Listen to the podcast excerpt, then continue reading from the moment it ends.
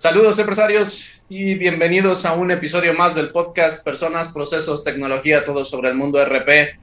Los saluda su anfitrión Agustín Cruz Lozano y como siempre vamos a escuchar una nueva experiencia del proceso de implementación de un sistema de RP.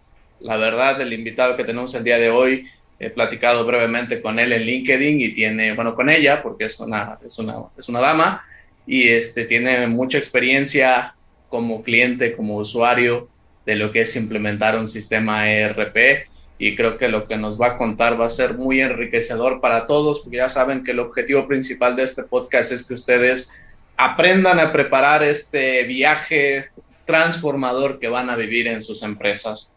Entonces, sin más introducción, le damos la bienvenida a María Eugenia Espinosa Molina, que nos acompaña el día de hoy. Buenas saludos, María Eugenia, y bienvenida. Hola, buenas tardes, Agustín. Muchísimas gracias por la invitación. Muy contenta de estar por acá conversando con vos sobre este tema tan importante de la implementación de los ERPs. Eh, conociéndote un poquito mejor, no sé si puedes compartir con la audiencia un poco la empresa en donde estás colaborando en este momento y un poquito de, pues, irnos con, con ahora sí que contando también de tu experiencia en el mundo de los ERPs, porque si mal no recuerdo, no es la primera implementación a la que te enfrentas. Bueno, la, quinta tortura, ya voy a la, ya vamos a empezar una sexta tortura en realidad, este, y espero que, que, la audiencia se pueda identificar conmigo porque realmente sí ha sido un poco tortuoso. Te comento un poco, yo he estado, soy más dedicada al área de finanzas y este, ahorita actualmente trabajo para dos fábricas que producimos puros de exportación premium de Nicaragua somos zona franca, pero principalmente exportadores, pues no vendemos en el mercado local, sino que vendemos a Estados Unidos, a Europa, a Asia, realmente a, casi todo el mundo. ¿verdad? Entonces, eh, he estado en la implementación de empresas de manufactura, en implementación de ERPs en empresas de manufactura y, y, pues me atrevo a decir que es de las más complejas, ¿verdad? Porque no solamente es implementar el ERP, sino que eh, tenés que hablar el lenguaje de producción para que se pueda configurar bien eh, en el ERP y que las personas que te ayudan a implementar, los consultores, entiendan de qué se trata tu negocio, cómo se maneja y todo eso. Entonces, este, creería que es un poquito tal vez más difícil o complejo que, que tal vez en una distribuidora o tal vez una empresa que solo ofrece servicios, pues que es bastante más sencillo los registros contables y, toda, y todo lo que se tiene que hacer. En mi caso, ahorita eh, generalmente estoy más enfocada en finanzas, pero en este proyecto ahorita estamos implementando Odoo. Eh, estoy, eh, digamos que liderando el proyecto y tengo a mi cargo al equipo de IT y al equipo de recursos humanos.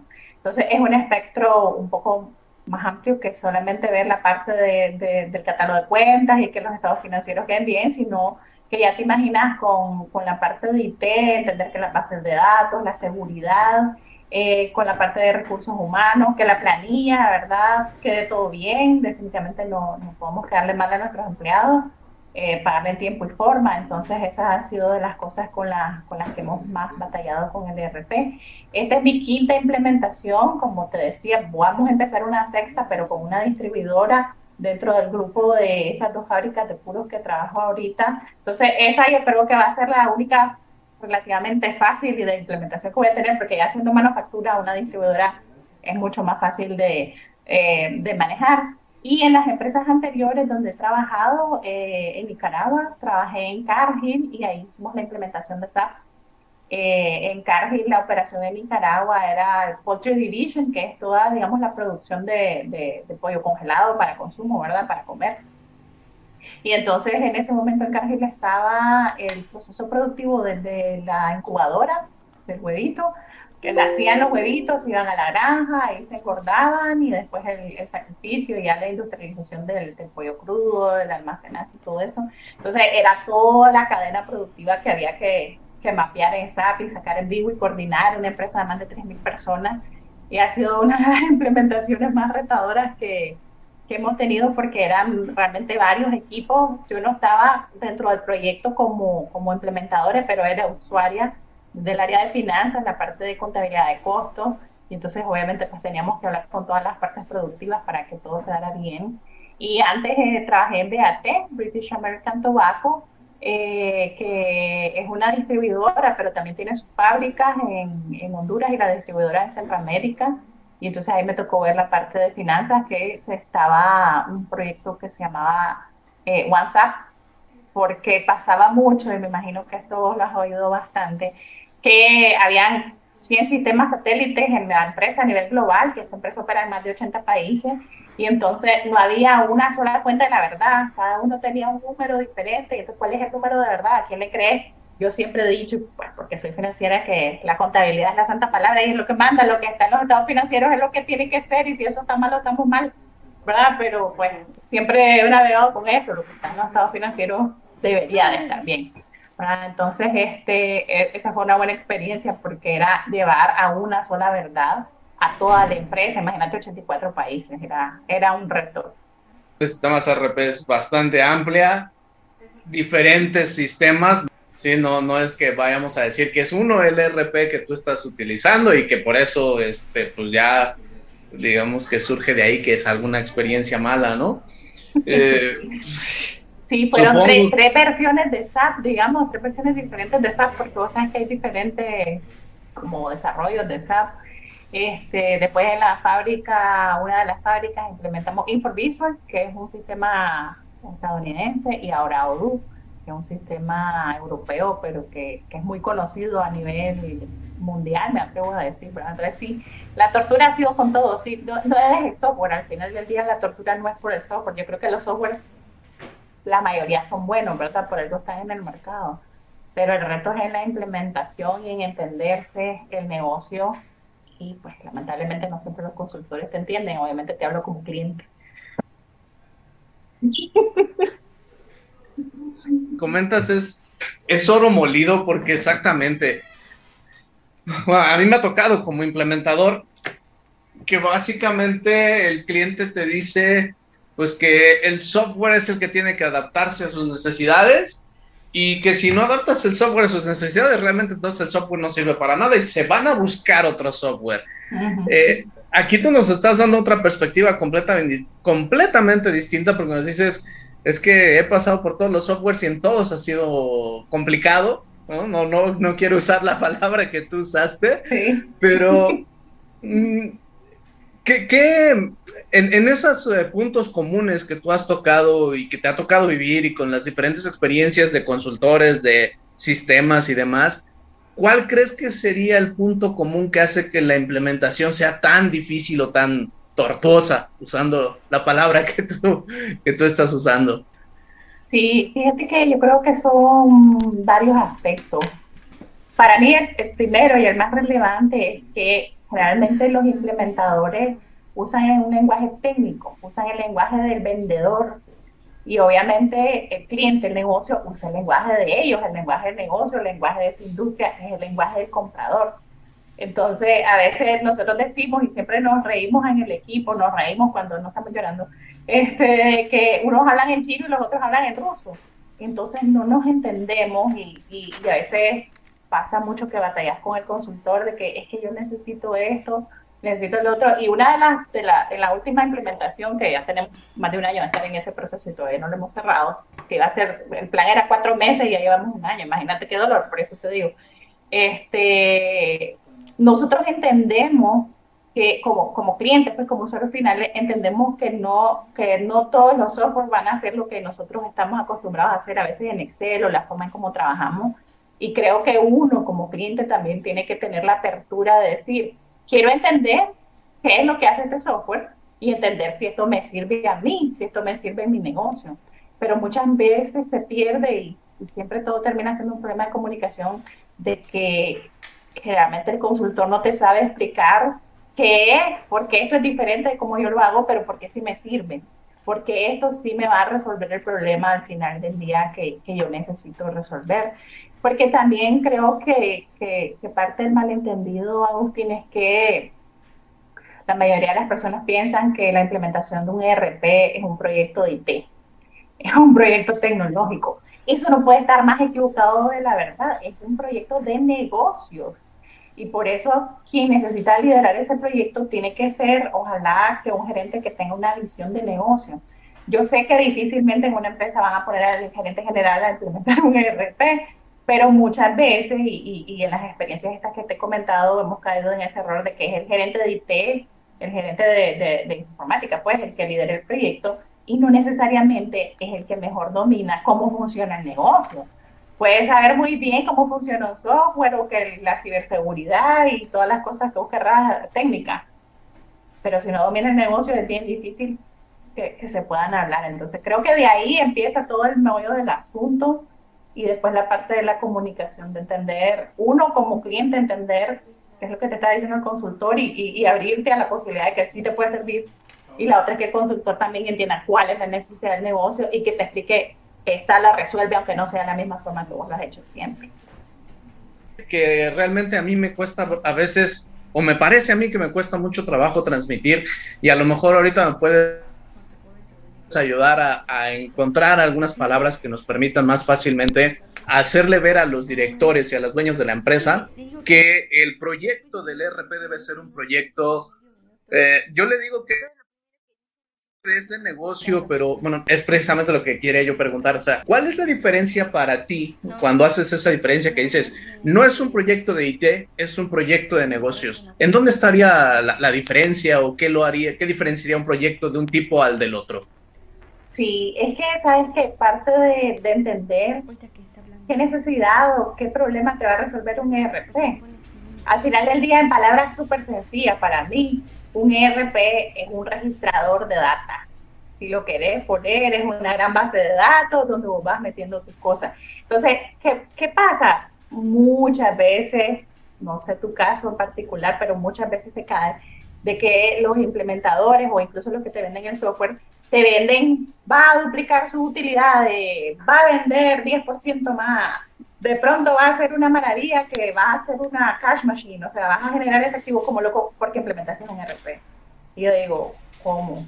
¿Cómo un RP te va a dar más clientes? ¿Cómo un RP te va a dar más ventas? ¿Cómo un RP te va a resolver tus problemas de flujo efectivo? Eso no, no pasa porque tengas un ERP. El ERP lo que te va a ayudar es a tener visibilidad de tus datos y que vos puedas tomar las decisiones de negocio que necesitas tomar. Ya sabes, entonces esa para mí es la diferencia clave. La, la parte de un proyecto de IT es, ok, ¿cómo me va a beneficiar a mí la tecnología en que voy a automatizar tal vez mi procesamiento de la nómina, en que mi recuperación de cartera, puedo mandar correos automáticos cuando se vence la factura, por poner de ejemplo, ¿verdad? O puedo automatizar como hago la corrida de pagos, que se conecte con el banco y la conciliación casi que se hace solita. Son cosas maravillosas que te ayuda hoy la tecnología, más con todas estas cosas que estamos viendo ahora de inteligencia artificial.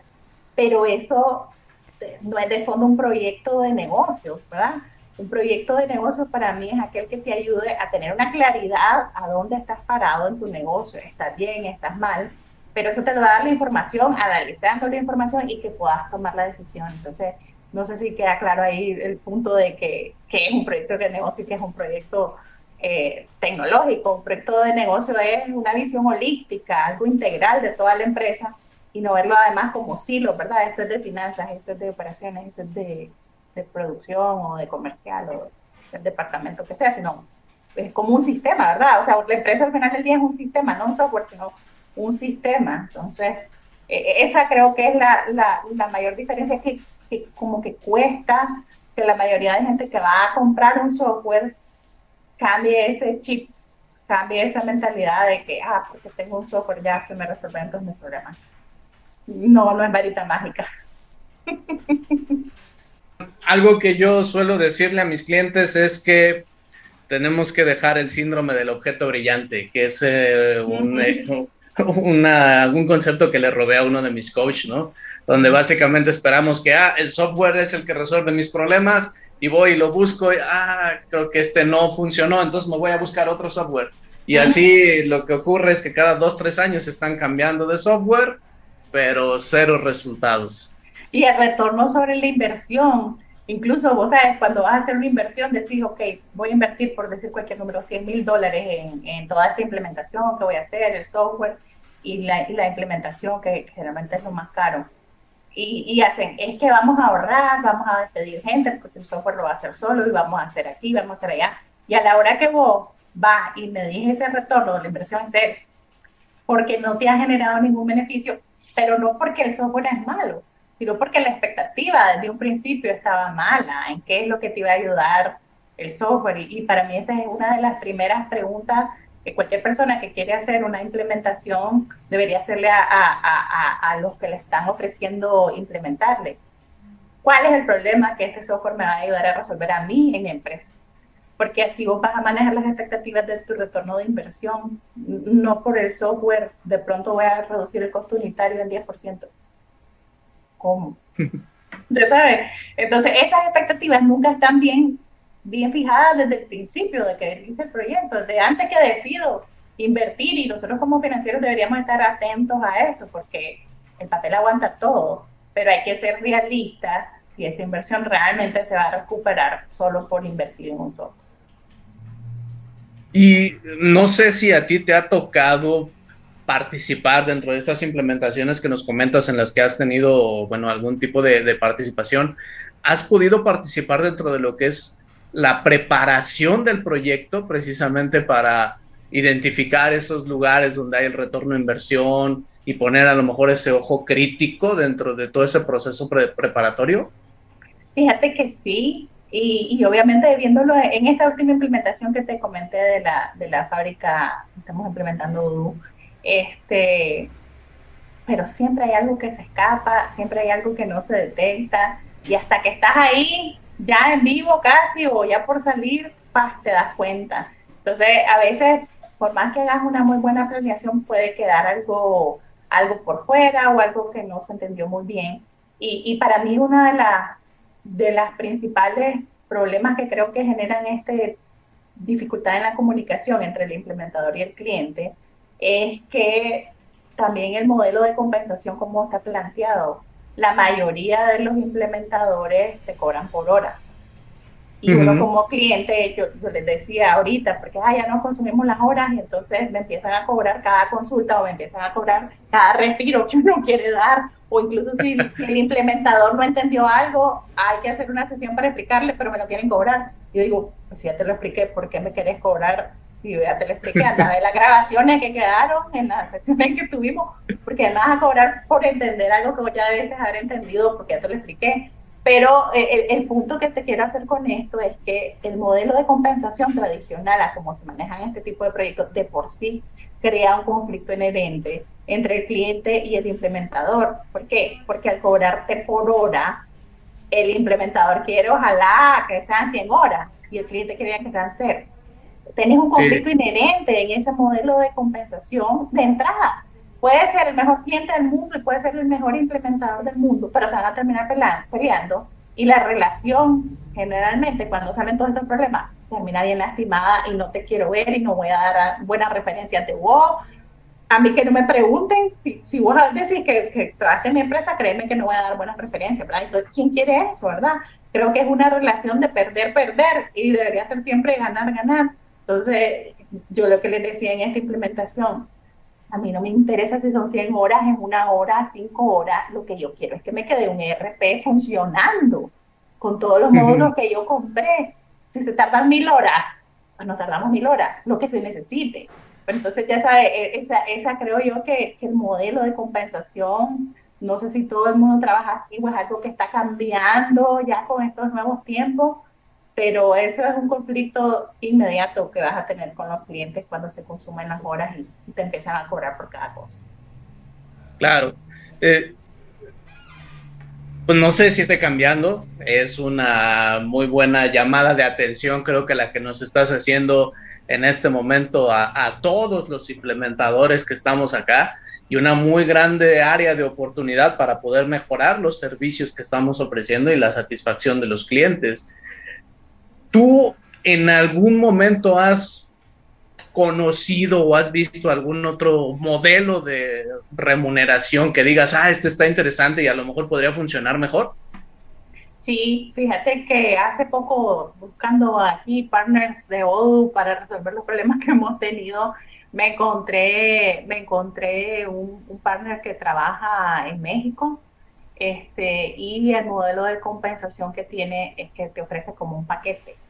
X miles de dólares, ¿verdad? O X dólares, dependiendo del alcance del proyecto tuyo, te cotiza y te dice pues las horas que sean necesarias para eso. ¿Cómo maneja eso empresa de interno? No sé, ¿verdad? Si le funciona o no le funciona. o tiene una metodología que realmente, que realmente lo ayude a, a, a lograrlo. Pero una de las cosas que me llamó la atención, eh, viendo los testimonios y esto que tienen en su canal de YouTube, buscando referencias, ¿verdad? Porque se quema con leche, decimos en Nicaragua, hasta la espada sopla. Entonces no quiero que me pase otra vez los problemas que he tenido con, con los implementadores anteriores y estoy buscando referencias y todo. Y mucho me llamó la atención que lo que decían la mayoría de, de sus clientes es que eh, eh, este implementador les había enseñado a utilizar el sistema y a no depender del implementador. Entonces ya una vez que el proyecto salió en vivo, ya vos sabes, muere el proyecto, nosotros podemos resolver los problemas que nos salgan en el Go Live. Tienen un acompañamiento, pero están tan bien capacitados y tan bien entendidos de cómo funciona el sistema que dicen que la dependencia sobre el implementador es nula, que es algo que generalmente no pasa. Te digo, en, en la, primera fábrica de puros donde implementamos InfoVisual, ya tenemos cinco años de, de tener el sistema en vivo y hoy casualmente estábamos viendo el cierre contable y salió algo raro en los números y ¿qué pasó aquí? Ay, que ir a hablar con el consultor. Cinco años después de la implementación todavía para cosas sencillas, si vos querés, depende del consultor. Entonces, creo que otra vez vuelve al conflicto de la compensación. Obviamente al consultor le conviene que el cliente dependa de él para que le no por hora o por cada vez que le pregunta algo pero a uno como cliente no es eso lo que querés. Tal vez vos necesitas cerrar, tener un compromiso, cerrar en tres días y no puedes estar esperando a que el consultor tenga tiempo para atenderte y quién sabe cuántos dólares eh, nos va a cobrar. Entonces, e, e, eso también es algo que, creo que no pasa mucho, de que te den toda la piedra de, de la implementación y de saber usar el sistema. Siempre digo que es básico entender cómo el, sistema piensa para que uno pueda realmente usarlo. Uno, el sistema trabaja para uno, no uno para el sistema. Entonces, eso ha sido algo creo que es difícil, de que no te quieren soltar toda la piedra para tenerte ahí siempre amarrado. ok, sí, sí, sí. Muy, muy interesante este, este modelo.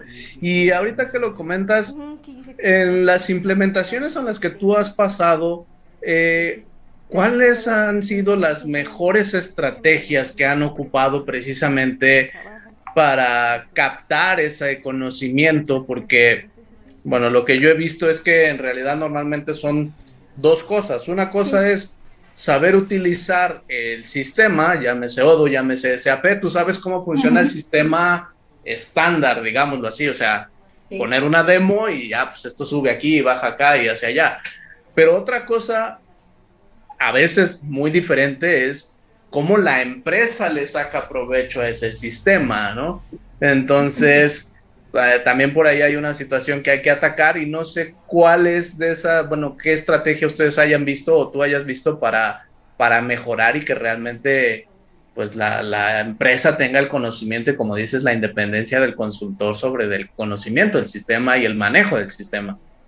Fíjate que no, nos pasa con este InfoVisual que es que ya tenemos cinco años de usar en una de las empresas. Es un avión, el sistema es muy bueno, un tanto complejo, pero buenísimo.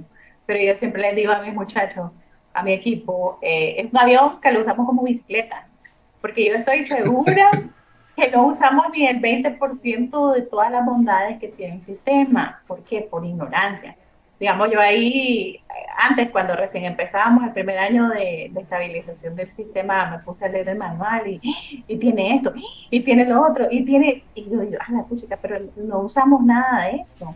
Entonces, muchas veces pasa que, que nos quedamos tal vez con lo básico, porque eso fue lo que dio tiempo de, de, poder aprender en la implementación y si ya nos íbamos a, a todos los beneficios que tenía el sistema, pues iban a hacer más horas de implementación y ya todo el mundo quería salir del proyecto, ya sabes. Entonces, creo que muchas veces pasa esto que no se explota todas las bondades que tiene el sistema. Me ha pasado con esto de Odoo que, que, el implementador con que hemos estado trabajando ya es el segundo, además, porque cambiamos el primero y, y nos pasamos otro consultor. Por eso tenemos más de un año de estar aquí. No sabían manejar muchas cosas del sistema. Y, y, nos ha tocado a nosotros ir a ver videos de YouTube, que es uno de los beneficios para mí de Odoo, porque hay información por todos lados y que le hemos logrado resolver nosotros porque vimos videos de YouTube. y tal vez el consultor nos había dicho que no se podía. Ya sabes, entonces eh, hay mucho de eso de a veces de que no se maneja la información completa y a nivel de estrategia para mí son dos cosas. Una, primero entender bien cuál es la necesidad del negocio, o sea, del lado del, del consultor, que entienda de qué se trata el negocio, yo creería que si un consultor hace un buen trabajo, casi que el consultor trabaja en la empresa y entiende su proceso productivo, en el caso de la manufactura, y casi que es uno más del equipo ya sabes, se, se, mete tanto en la operación y, entender que se vuelve casi uno más del equipo, mi amigo, mi, mi hermano, ya sabes, eh, eh, es, una, es una simbiosis realmente lo que se crea cuando hay una, cuando hay una buena implementación. Entonces, entender primero el negocio y qué es lo que el negocio necesita para implementarlo. Y, y también después, una cosa que yo considero que, que, que es súper clave es poder habilitar estos ambientes de prueba que traen la mayoría de los software para que los usuarios hagan y deshagan, se equivoquen, es normal, o sea, somos humanos, ¿verdad?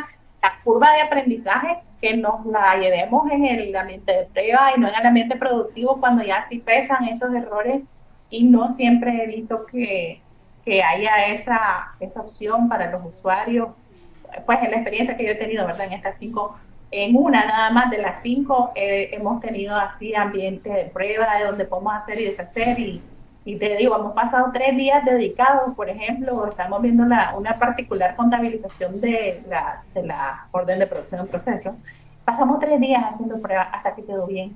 Pero nos quedó bien y fue un orgullo de sentir que lo logramos, porque era ala, estaba como pegado en el cielo, que es un desarrollo, que no sé qué, y sí lo logramos viendo videos de YouTube y probando el ambiente de prueba y quedó bien. Entonces, esa, esas dos cosas para mí son las las mejores estrategias para que pueda hacer una implementación exitosa desde el punto de vista del cliente.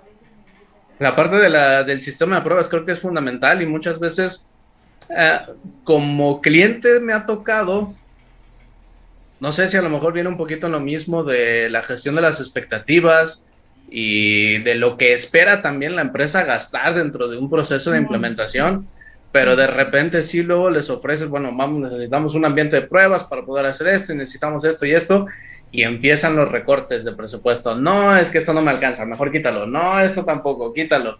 Entonces, eh, ¿cómo has, y, y enlazando un poquito con lo que preguntaba yo hace rato, ¿qué estrategias o qué consejos podrías compartir con la audiencia para preparar la implementación de forma realista?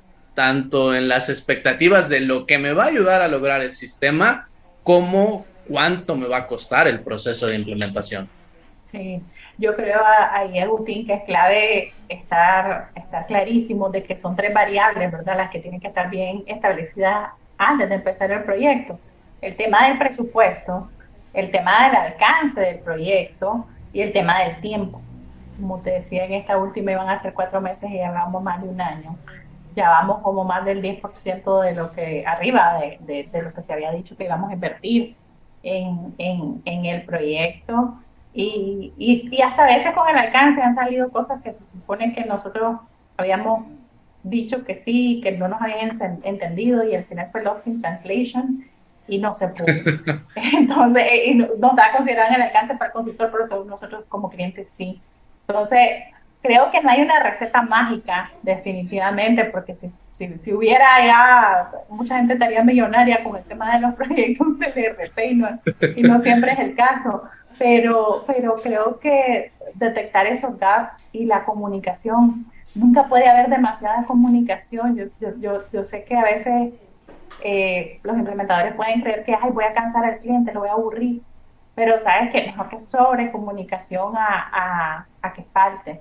Entonces, ese manejo de expectativas, además, ¿cuánto puede ser una variación permisible también? Si yo dije, voy a gastar 10 mil dólares en este proyecto, el cliente y el consultor le tiene que decir, mira, en mi experiencia han habido variaciones, no sé si existe que hayan habido veces que gastan menos, pero si no puede haber hasta un 10% más, un 5% más, y va a depender de los requerimientos que vos tengas. Además, en la medida que vos veas personalizando más el software, obviamente eso es más caro. Si vos te adaptás a la solución estándar que trae, entonces yo casi que te puedo asegurar que no vas a tener costos escondidos porque vas a usar la solución tal cual. Pero eh, con, con Odoo nos ha pasado mucho que yo lo quiero así, y es lo que te decía antes de, entender y qué pasa si lo uso como ya lo trae el software. ¿Me cumple mi necesidad? Sí, ah, pues no como, como lo trae el software, para que me voy a estar poniendo inventar en la abuelada, como decimos en Nicaragua. Si me sirve así, no necesito hacerlo como yo siempre lo he hecho, tal vez antes en Excel o en los sistemitas que fueron hechos en casa. Puedo adaptarme. Y también cada vez que uno va personalizando más las soluciones, a la hora de que hay un upgrade, a la hora de que hay una actualización, es casi imposible estar actualizando todo lo que está personalizado para tu negocio y te cuesta casi como otra implementación nueva. Entonces, esas son las cosas que creo que a veces, otra vez, es un tema de comunicación que el implementador no le dejó claro eso desde el principio al cliente y el cliente cree que el cliente cree que es fácil, ¿verdad? Y que eso de hacer botellas, que es todo fácil, pero no entiende lo que hay del otro lado del consultor y lo que le implica. Y es otra vez comunicación, comunicación, comunicación. Eh, sorry ahí que no te tengo una, una, respuesta mágica porque como te digo han sido cinco torturas si tuvieran la estrategia perfecta no, no hubieran sido cinco torturas. Pero sí han sido aprendizajes de qué cosas se pueden mejorar de entrada. Imagínate que una cosa que parece muy tonta que nos pasó ahorita con, con esto de, de, de Odoo. La empresa de nosotros como es una franca vende en dólares la, moneda la moneda local en Nicaragua es Córdoba y para, para temas fiscales tenés que declarar todo en tu moneda nacional, ¿verdad? Que es el Córdoba. Entonces ahí fue una larga discusión de que cuál era la moneda y que no sé qué. Entonces, eh, es que Odoo es multimoneda. Ah, ok, vamos de viaje, multimoneda significa que puede usar todas las monedas que existen en el mundo. Y después resulta que, que lo que nosotros necesitamos era bimoneda porque lo que nosotros hubiéramos querido es que el sistema llevara la contabilidad tanto en dólares como en Córdoba. Y entonces, ah, es que yo te dije que era multimoneda, no bimoneda. Y yo como cliente, ¿y cuál es la diferencia? Multimoneda no es mejor que bimoneda. ¿Sabes? Es, es una cosa tonta, parece una cosa tonta de comunicación, pero para uno, como simple mortal que no sabe del sistema, no soy ingeniero en sistema ni, soy implementadora, para mí si un mes sin multimoneda suena mucho mejor que bimoneda, porque multi son varias y bi son dos. Y sabes que eso nos dimos cuenta, ya estábamos montados tres meses después de, de, que estamos, este, no en vivo, pero en, en el plan de cuentas, en toda la configuración contable. Y entonces, ¿para dónde agarras a esa hora? Pues ahora ni modo, pues nos vamos a ir y ahí estamos viendo cómo hacemos para dolarizar los estados financieros, porque al final los accionistas les interesa darlo en dólares, ¿no acuerdo? Pero son pequeñas cositas, pequeñas cositas de comunicación que ya se limaron toda la relación. Ya la relación quedó desbaratada después de algo así, ¿verdad? Y según el, el, el consultor estaba muy bien explicado por su lado y nosotros no habíamos entendido eso. Entonces, ah, la, suena tonto, pero, pero no fue nada tonto.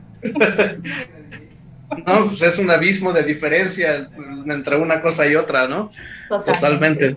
Totalmente, pero, pero el consultor asumió que nosotros entendimos, ya sabes, entonces no se puede andar asumiendo nada, porque lo que vos como consultor sabes no es lo que tu cliente sabe desde su perspectiva de cliente, que nunca ha sido un implementador. Más me ha servido para mejorar la comunicación es la gestión por procesos no sé si tú has implementado algo de esto durante tus proyectos y qué experiencia has tenido al respecto. No sé, tal vez si me comentas un poquito más a qué se refiere, por lo menos así con ese nombre no, lo conozco, pero tal vez me explica un poquito más a qué se refiere. Normalmente cuando estamos hablando de una empresa, eh, los objetivos o el objetivo de la empresa está enfocado en una salida, que es la generación de dinero. Entonces, en una administración tradicional, lo que se genera es una serie de departamentos, cada uno con sus indicadores totalmente aislados y con una forma de trabajo totalmente independiente. Entonces, una de las características principales de un RP es que va a venir a unificar la fuente de información. Y para eso, lo que tenemos que buscar lograr es un flujo de información constante entre todos los departamentos de la empresa. Desde que se captura a lo mejor la oportunidad del cliente o la venta en piso, cómo va pasando al interior de la organización todos los procesos para poder cumplir con el cliente hasta que lo llevamos a una contabilidad, a un ingreso. Eh, si tenemos la parte de manufactura, pues toda la parte de la cadena de suministro para hacer la satisfacción de las necesidades de materiales. Entonces, lo que hacemos nosotros es eh, mapear eh, los procesos de la empresa, eh, encontrar cuáles son los que generan realmente el dinero, porque al, final del día es para lo que existe una empresa, para generar dinero, ¿no? Ya nos lo decía Goodratt. Y sobre eso vamos viendo de qué manera vamos coordinando o organizando el trabajo de los diferentes departamentos para ayudar a conseguir esa rentabilidad en la organización. Y normalmente lo que nos damos cuenta durante ese mapeo es precisamente cuando nosotros definimos un proceso, tomando como ejemplo lo que comentabas hace ratito de la parte financiera, tenemos que tener ciertas entradas, compras, ventas, gastos, eh, consumos de materia prima, además. Vamos a, a, hacer nosotros una serie de actividades y tareas que son propiamente nuestro proceso y vamos a entregar una salida. En este caso va a ser nuestro estado de resultados o nuestros informes financieros. Cada salida eh, pues nosotros la mapeamos, tiene, un código y demás, y en este caso en realidad ustedes tendrían dos salidas, una salida fiscal para el, fisco, ¿no? La autoridad fiscal de Nicaragua, que no sé cómo se llame, y otra salida para los inversores, que sería a lo mejor casi la misma, pero cada una con sus diferentes particularidades. De esa forma, nosotros en los proyectos que, que hemos este, ido pues, ayudando a implementar, nos permite aclarar mucho y eliminar mucho este problema del error en comunicación que tú estás comentando. Entonces, no sé si has tenido algún tipo de experiencia con esta estrategia o esta forma de, visualizar a la empresa. Sí, fíjate que ahora que lo explicaste, sí, ya lo entendí un poco más claro. Eh, fíjate que en Beate y en Cargill, al ser transnacionales, los procesos estaban súper claros y súper bien definidos, entonces sí se llevó esa secuencia, digamos, a la hora de implementar el IRP. En esta empresa donde estoy actualmente, que, implementamos Infor hace cinco años, eh, eso fue un choque porque no habían documentado los procesos. Y entonces fue hasta bastante difícil y se cambiaron lo que le llamamos nosotros los sistemas de trabajo, incluso a raíz de un mejor entendimiento que te ayudó todo el proceso previo a la implementación del, del ERP. Pero fíjate que hasta ese momento que se empezó, previo a la implementación, se llevó fue un trabajo como de dos años, pareciera mentira, pero previo a la implementación, un trabajo de dos años para mapear los procesos productivos. Ahora ya nosotros te hablamos de rutas productivas, ya nosotros te hablamos de maestros de ingeniería, ya nosotros te hablamos de maestros de artículos, ¿verdad? Toda la master data, te hablamos de, catálogo de clientes, de catálogo de cuentas. Pero al ser una empresa familiar, 100% familiar y nicaragüense, no había esa cultura, digamos, o obligación de, de, tenerlo todo así documentado como generalmente pasa más en estas nacionales. Entonces, eh, el tema, creo yo, de las empresas familiares o las empresas que son más locales no tienen eso y a la hora que viene un IRP, que por ley te pone orden, ¿verdad? En el caos, te, ordena la casa. Y entonces es como un choque también para la gente de, ¿qué ahora lo tengo que hacer así? Si antes teníamos un papelito ahí, finanzas, después veía qué hacía para contabilizarlo. pasa mucho eso y al final del día todo pega en finanzas. Digo, yo siempre todo lo que pasa en la empresa de alguna manera se registra, ¿no? Y, y, y, cuando algo no quedó bien mapeado, a nosotros nos llega el problema de qué es lo que vamos a hacer. Este, pero sí, yo siento que fíjate que este tema de, de, documentar los procesos, de hacerlo de manera ordenada, en el enfoque del flujo, yo, yo soy admiradora de, de las reflexiones y trato de, de, implementarla donde se pueda, que, el principal foco es el flujo, flujo de la información, flujo de efectivo, flujo del proceso, flujo de todo, o sea, que siempre todo fluya. Este, eh, es algo que, que creo que es un choque cultural no sé si, si es algo latino o empresas familiares o pasa en todo el mundo, no sé, ¿verdad? Solo he trabajado en, en, Centroamérica y en México, pero, pero no, no sé si es algo que pasa en todos lados, ese tema en empresas más pequeñas. Pues.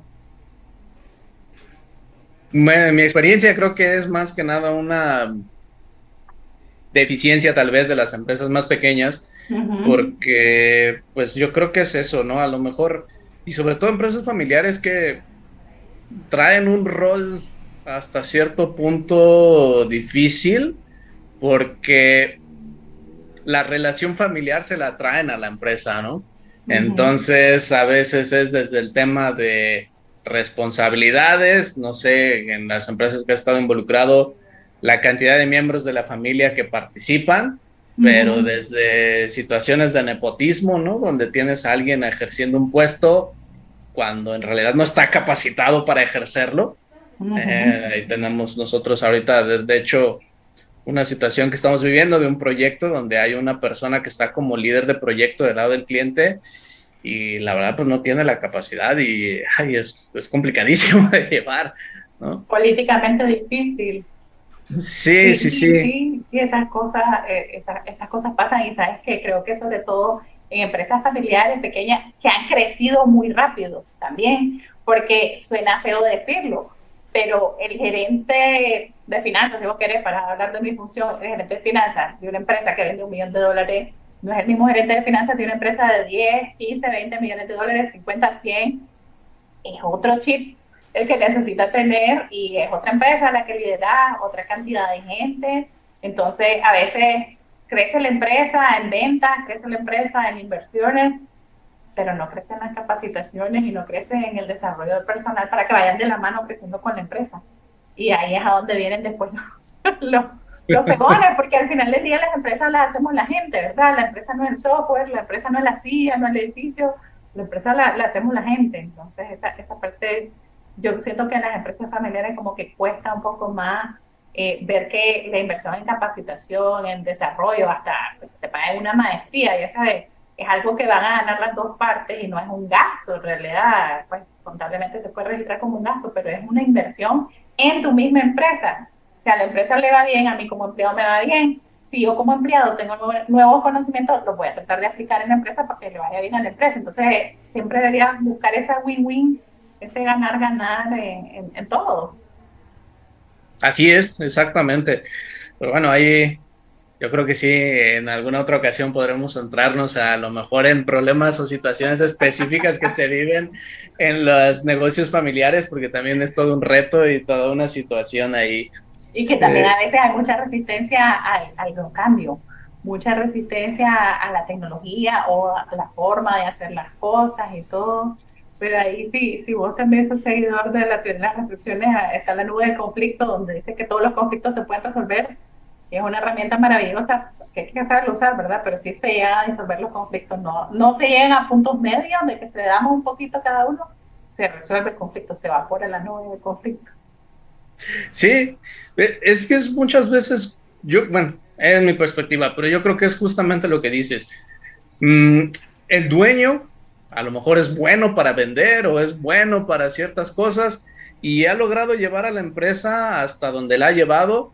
Digo, no, no lo demerito, al contrario, reconozco a la mayoría de los dueños el gran esfuerzo que tienen, pero dicen por ahí, lo que te ha llevado hasta donde estás ahorita no es lo que necesitas para dar el siguiente paso, ¿no?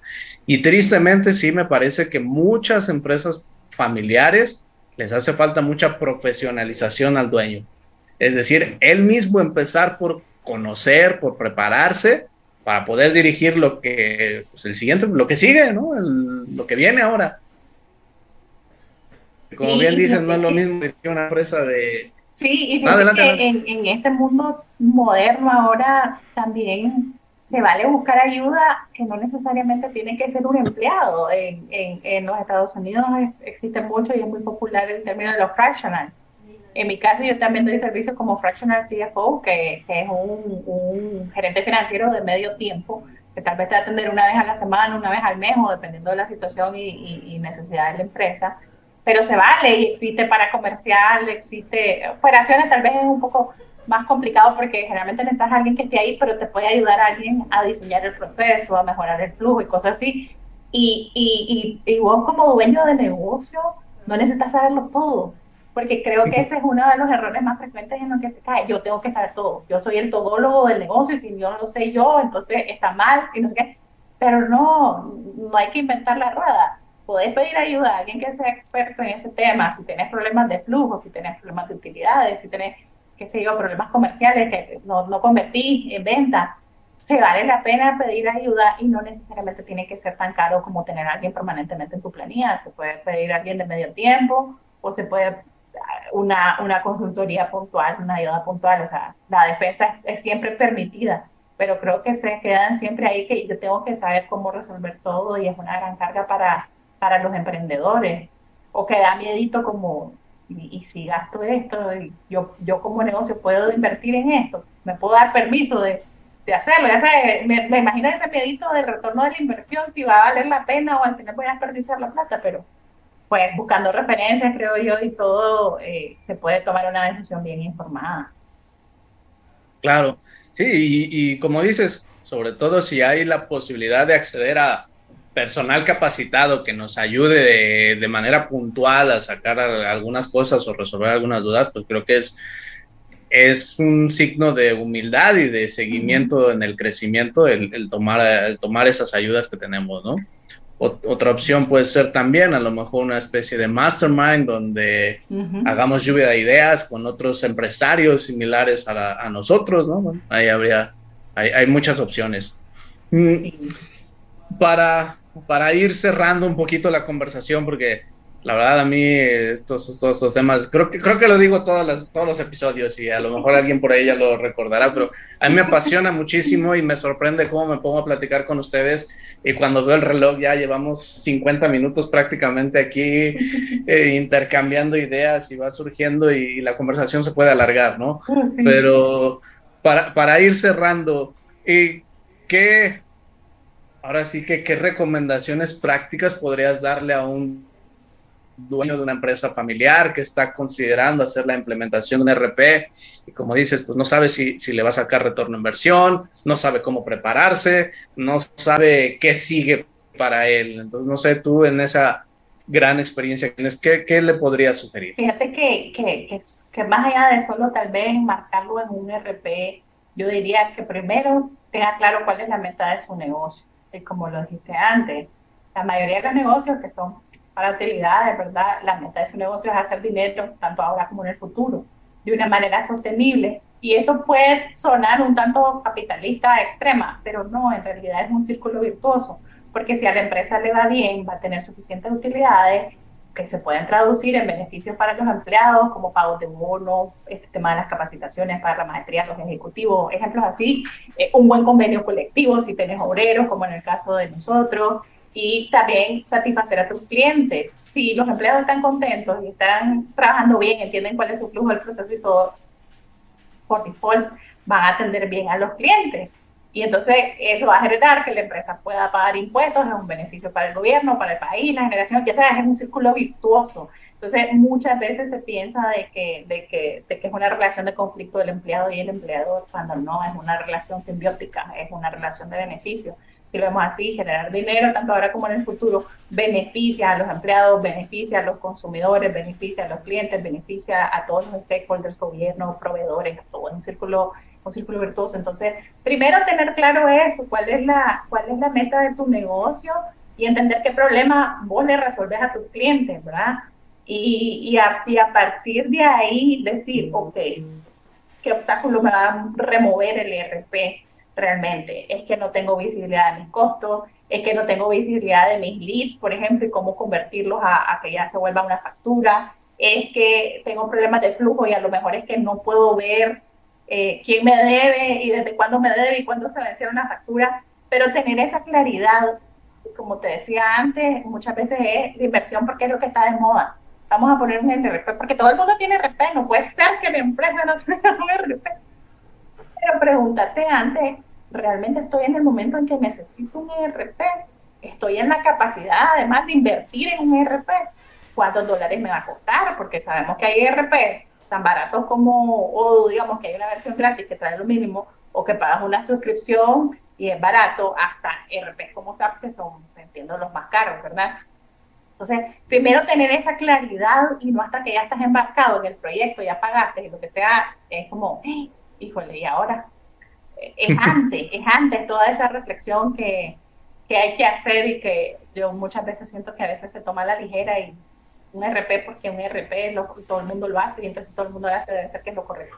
No, cuál es la situación particular de mi empresa, mi situación económica de mi empresa y qué problema realmente me va a remover este cómo realmente esta herramienta me va a ayudar a mí a hacer un mejor negocio que haga más dinero ahora como Entonces, ahí, ahí con solo eso yo creo que es un montón de, eh, de ganancia en la claridad y también en las expectativas de, de lo que te va a producir un, un RP y entonces eso te va a dar un poco más de felicidad, diría yo, a la hora de las implementaciones y de, y de tolerancia, ¿verdad? Pero, por ejemplo, en nuestro caso implementamos el ERP para poder llevar un mejor control de los costos y todo, porque ya te imaginas que manejar una fábrica en Excel, háganle, eh, es bien difícil con, varios procesos productivos y con un maestro de productos, no sé, más de 5 mil. Entonces es bien difícil manejarla en Excel esa fue la principal razón por la que nosotros nos decidimos hacerla cuando, cuando esta fábrica nació, pero no todo el mundo tiene esa claridad de por qué te voy a hacer un RP. Como dice Simon Sinek, start with the why. sí, así es. Y para terminar nada más, ¿cómo saber, o, en, el caso, en tu caso, ¿cómo le puedes decir a los clientes? Bueno, ¿cómo saber si realmente todo el proyecto y todo esto valió la pena. ¿Cómo lo pudieran ellos determinar? Ah, sí valió la pena, sí obtuve lo que quería, sí obtuve los resultados.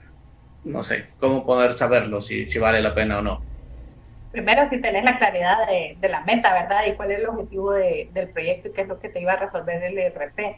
Y después, honestamente, yo creo que un ERP te debería traer mucha armonía en el equipo, porque como bien lo mencionaste, elimina esos hilos generalmente esos silos que cada departamento pareciera que son diferentes empresas, yo siempre les digo, no es que la competencia está afuera, el enemigo no es aquí adentro, el enemigo afuera, no, es aquí, que mucho pasa que se viven matando, sobre todo comercial y operaciones, quiero creer que finanzas no tanto, pero a veces sí, entonces este, creo que te debería, una de las cosas que te debería ayudar el RP y, y, y es sentir esa armonía eh, ese, esa visibilidad de la información, el poder tomar decisiones informadas, eso, eso yo creo que, que, es un gran beneficio, porque muchas veces las empresas no tienen la información ni en el tiempo correcto ni confías en ella. Ya sabes, ¿de qué te sirve tener un cierre un mes después de que ya, ya estoy en junio y todavía no tengo el cierre de abril? O sea, ¿para qué quiero eso? Eh, o, o, tengo el cierre, pero no sé si está bueno fíjate que me quedaron 80 mil dólares de un costo guindado ahí, hay que reconocerlos en el siguiente mes. No, no, no te sirve eso. Entonces, este, yo creo que, que, que, los beneficios de un ERP y cómo te sentís es la integridad de la data y, y eliminar los hilos, que todo, todo, el mundo pueda estar conectado y que se sienta realmente esa armonía en, en, el equipo, en la empresa, verla como un sistema y no como un departamento. Cada, cada, cada departamento pareciera otra empresa. Muy, muy interesante ese indicador, que se sienta la armonía. Habrá que ver cómo podemos medir la armonía, pero bueno. Menos, menos, menos, pleitos y menos discusiones. No sé si, si dicen pleitos, ah. pero menos discusiones. eh, sí, muy bueno, muy buena forma de medir. Pues, María Eugenia, eh, no sé si quieras dar algún mensaje final para la audiencia ya para cerrar para mí me queda muy claro que sí, te ha tocado implementaciones muy difíciles, que espero que esta pronto termine y termine bien. Y este, no sé qué quieres compartir algo con la audiencia para ir cerrando. Pues nada, Agustín, que muchísimas gracias por la invitación. Ha sido un placer y a mí también me encanta hablar de estos temas. Creo que, que compartir estos aprendizajes es súper valioso porque uno sí puede aprender de la experiencia ajena y decir, ah, mira, yo estoy pasando por un problema similar y mira, este lo soluciona así, tal vez yo también lo puedo hacer y nada más eh, comentarte de que si alguien se quiere poner en contacto conmigo para, para, para consejos, ya sea financieros o de estas experiencias tortuosas de RP, pues me pueden encontrar en LinkedIn, eh, Marigenia Espinosa M eh, y con mucho gusto, pues ahí vía inbox, vía DM me pueden, me pueden contactar y estoy a la orden. Pues muchísimas gracias por, por, por, compartir con nosotros, por acompañarnos en este, en este episodio más del podcast Personas, Procesos, Tecnología. Ya saben que igual a mí me pueden encontrar en LinkedIn, Agustín Cruz Lozano, en el podcast lo encuentran en YouTube y en Spotify, como cada 15 días. Y pues muchísimas gracias por todo, María Eugenia. Estoy seguro de que la audiencia ha aprendido mucho contigo el día de hoy. Gracias. Hasta luego y hasta la próxima.